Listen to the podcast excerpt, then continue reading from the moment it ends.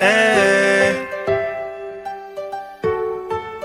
Hola a todos y todas, mi nombre es Valentina Jiménez Correa. Bienvenidos sean al cuarto episodio de este podcast que se llama Voces de la Comunidad Urabaense. El episodio pasado hablamos sobre las comunidades vulnerables que necesitan ayuda ya que estas eh, representan una población con mayor facilidad de violentar sus derechos y sus libertades, donde logramos identificar algunas causas y las posibles soluciones o más bien los aportes realizados por el beneficio y la protección de esta comunidad urabaense por parte del municipio.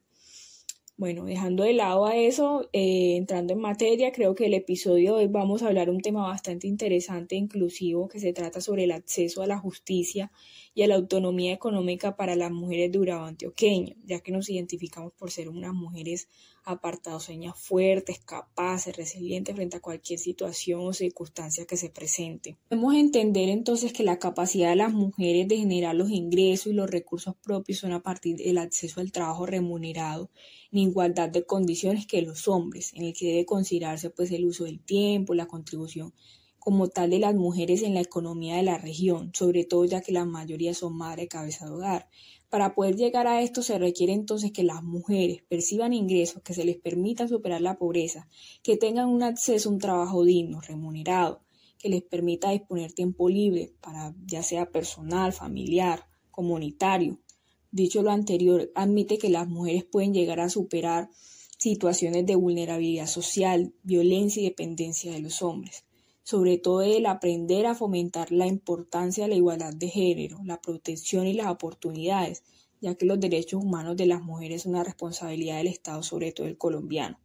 Hablando pues puntualmente de apartado, se realizó un foro regional sobre el tema para darle visibilidad, darle la palabra a las mujeres de los municipios de la zona en la cual ellas mismas nos dirán qué piensan al respecto.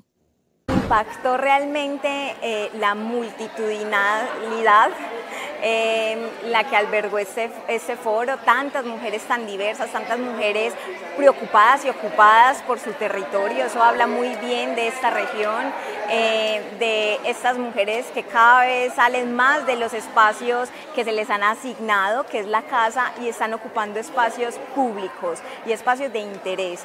Eh, eso fue lo que más me llamó la atención, la participación masiva de mujeres, que este auditorio se llenó, un interés sostenido hasta el final. Eh, y también las intervenciones pues tan oportunas de quienes estuvimos aquí.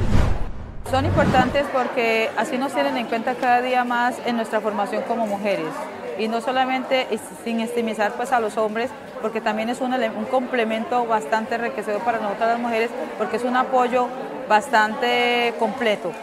Eh, a mí me parece pues en lo personal que cuando se dan estas clases de eventos en nuestra región de Urabá, porque esto viene a nivel pues regional, la palabra lo dice, nos ayuda mucho a fomentar, a seguir impulsándonos, a aprender a valorarnos nosotras mismas. Eso nos, nos ayuda a que nos empoderemos nosotras, primero al querernos nosotras para poder proyectarnos hacia los demás. El foro del día de hoy me pareció espectacular, me pareció de mucho aprendizaje me deja un apoyo súper espectacular. ¿En qué sentido? En el sentido del valor, de la capacidad, del desarrollo, de impulsar cada día el ámbito femenino, el género femenino, de que ya todavía tenemos oportunidades, que podemos avanzar, que podemos capacitarnos, de poder eh, resaltar ese empoderamiento que tiene cada mujer. Me llevo un mensaje que yo misma eh, transmití al principio del evento y es que todos estamos aprendiendo y estos espacios son unos espacios de aprendizaje, de eh, que nos demos cuenta quién está haciendo qué, quién nos puede ayudar a qué, eh, cuáles son las cosas que tenemos que potenciar, cuáles son las cosas que tenemos que transformar. Entonces creo que este es un espacio de eso, de aprendimiento y eh, priorizar también acciones y de Finalmente le agradecemos a nuestros oyentes por haber escuchado esta parte tan importante de nuestro municipio y sobre todo darle voz a esas mujeres de apartado Antioquia y todas las mujeres de la región de Urabá.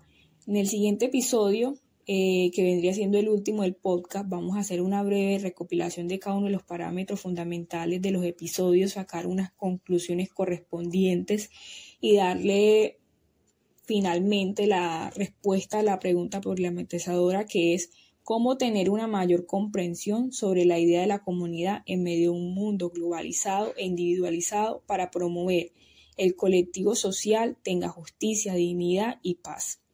Bueno, por último, muchas gracias a todos. Eh, los espero el próximo episodio con mucho cariño. Voces de la comunidad urabaense, Valentina Jiménez. Chao, chao. Uraba se siente. Eh.